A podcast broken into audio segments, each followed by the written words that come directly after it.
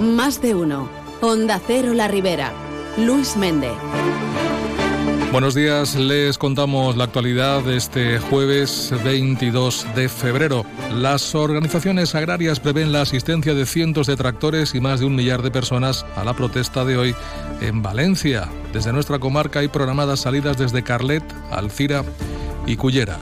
En su tercera protesta conjunta, el sector agrario valenciano reclamará un giro de las políticas agrarias y medioambientales a la Generalitat Valenciana, al gobierno español y a la Unión Europea para que tengan en cuenta la opinión y las necesidades reales de los agricultores y garanticen la preferencia comunitaria, la reciprocidad con las importaciones de países terceros y unos controles eficaces para evitar la entrada de nuevas plagas y enfermedades.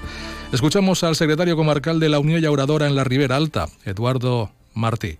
La tractorada ix des de Carlet i des d'Alcira i va recollint tractors per tot el seu trajecte fins a arribar al Port de València. De la manifestació destacarien tres reivindicacions. Una llei de la cadena agroalimentària que funcione, que repartisca de manera justa els diners que es generen dins de la mateixa. Controlar les importacions. Volem seguretat alimentària, volem sanitat vegetal i volem que aquestes importacions entren al bloc europeu en els moments que n'hi ha dèficit. No com ara, que estem en plena campanya i tenim les taronges penjant i està entrant fruta d'Egipte, del Marroc i de Turquia. Y, por último, reducir la burocracia. Las tractoradas confluirán en el edificio del reloj del puerto de Valencia, donde las entidades convocantes dirigirán unos parlamentos y realizarán un lanzamiento de productos agrarios. Pero no será la única movilización de hoy. También tendrá lugar la primera manifestación en las puertas del Hospital de la Ribera por el incumplimiento del acuerdo firmado con la Consellería de Sanidad ante el Tribunal de Arbitraje Laboral, en el cual se pactaron considerables mejoras para el personal laboral del Departamento de Salud. La manifestación la convocan comisiones obreras y UGT.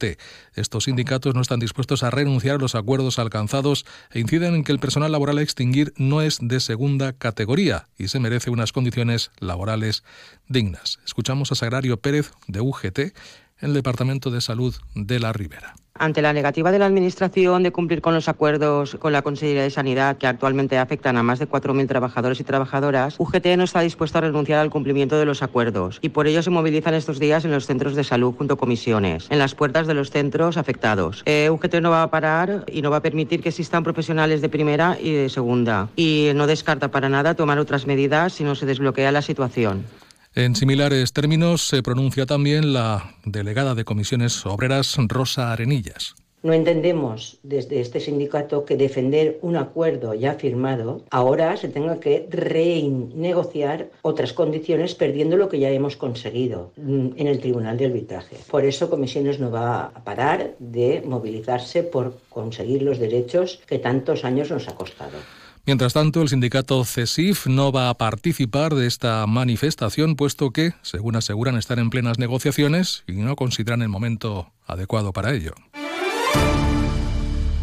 cómo instalar tu propio plato de ducha nivel profesional. Necesitas arena, mortero, desmontar la ducha y grifería antigua, tubos, válvulas sifónicas, ¿No hay algo más sencillo? Claro, llama a Top Ducha y en 24 horas lo tienes. Rápido, sencillo y entra todo en el presupuesto. Así sí. Si necesitas una ducha, Top Ducha en calle Azcárraga 32, a San Vicente 342, topducha.es.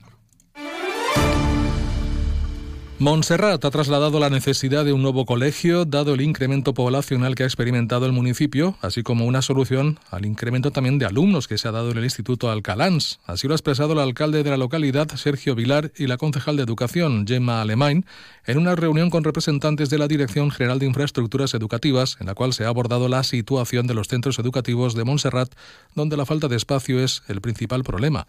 En este sentido, Alemán ha detallado que el colegio se construyó para albergar 28 unidades educativas y actualmente ya cuenta con 31. Por ello consideran que debe estudiarse una alternativa que no sean los barracones que ya soportó el municipio durante siete años. En cuanto al Instituto Alcalans, la concejal alerta que desde que se amplió en el curso 2020-2021, el número de alumnos se ha incrementado en 200, por lo que los problemas de saturación son ya evidentes. L'escola es va fer per tindre 28 unitats i ja estem donant servici a 31 unitats, utilitzant espais que haurien d'estar destinats a altres activitats educatives. I degut al creixement poblacional que estem experimentant en un període de temps no molt llarg, tindrem un problema important de capacitat a l'escola que tenim, per el que volem que es plantegi una segona escola. El problema de l'IES és que des de que es va fer l'ampliació en el curs 2020-2021 ha crescut en 200 alumnes i també està sobresaturat El Ayuntamiento de Alcira va a crear una mesa intersectorial de la salud que contribuya a mejorar el ámbito sanitario comunitario. La propuesta forma parte de los objetivos de Xarxa Salud, a la que está adherida la ciudad desde el año 2017, y apuesta para reunir todos los agentes de salud de la población. Para ello ya se han organizado dos jornadas de formación, la próxima, hoy mismo, sin ir más lejos, en la Escuela Permanente de Adultos Enric Valor. La concejal de Servicios Sociales, Políticas Inclusivas, Igualdad y Vivienda, Amelia Blanquer, ha explicado que se trata de crear un espacio de trabajo para la promoción de la salud donde quepan todos los agentes que contribuyen a nuestro bienestar, desde los diferentes agentes sociales profesionales de varios sectores y asociaciones hasta colectivos que representan a la ciudadanía. Això serà un espai de treball per a la promoció de la salut on tinga cabuda pues, diferents agents socials, des de professionals de diversos sectors, ciutadania diversa. Per a començar bé hem de formar-nos en això de que diguem que és la promoció de la salut i a més a més des d'una vessant comunitària. Això no és ni més ni menys que un punt de partida en el que entenem que a partir d'ací tots i totes parlarem el mateix llenguatge. La salut és el més important. Si no tenim salut no podem tindre res.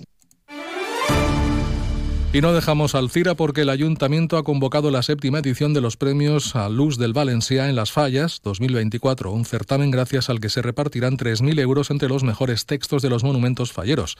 Israel Pérez, concejal de Cultura, ha explicado que estos premios son una apuesta más para fomentar y potenciar el uso de nuestra lengua en todos los ámbitos, y en especial en el mundo fallero. Eh, la finalitat és reconèixer el bon ús, la ironia i l'originalitat del valencià en els textos dels cartells dels monuments fallers. Podran participar totes les comissions del CIRA. Enguany fem el setè premi, en la qual repartirem 3.000 euros en tres millors textos dels monuments fallers.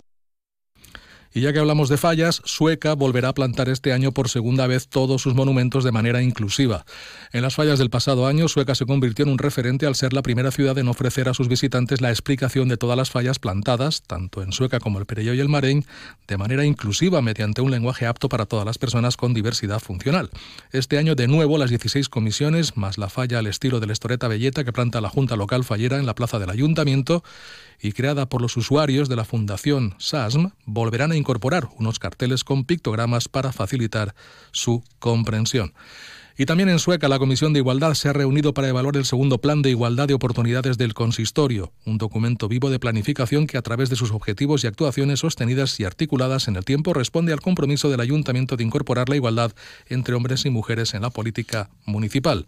La concejal de Igualdad, Sari Saez, ha explicado que dentro de las próximas actuaciones eh, se va a tratar la nueva temática legal para prevenir la comisión de delitos y otras conductas contra la libertad sexual y la integridad moral en el trabajo, incluidos los cometidos también en el ámbito digital. Les accions eh, que se van a fer és la formació homologada adaptada a la nova normativa. És una manera de que els treballadors i treballadores tinguin la formació en igualtat i que damunt, al estar homologada, a més es aprofita a l'hora de presentar-se a oposicions o el tema punts. És una manera d'incentivar també a la gent perquè s'implique i se forme. Respecto al tiempo, hoy se esperan cielos con intervalos nubosos, vientos que serán moderados en algunos momentos del oeste, más eh, presente este viento a partir del mediodía. Las temperaturas, por su parte, van a subir con respecto a las de ayer. En estos momentos registramos una temperatura de 16 grados en la ciudad de Alcira.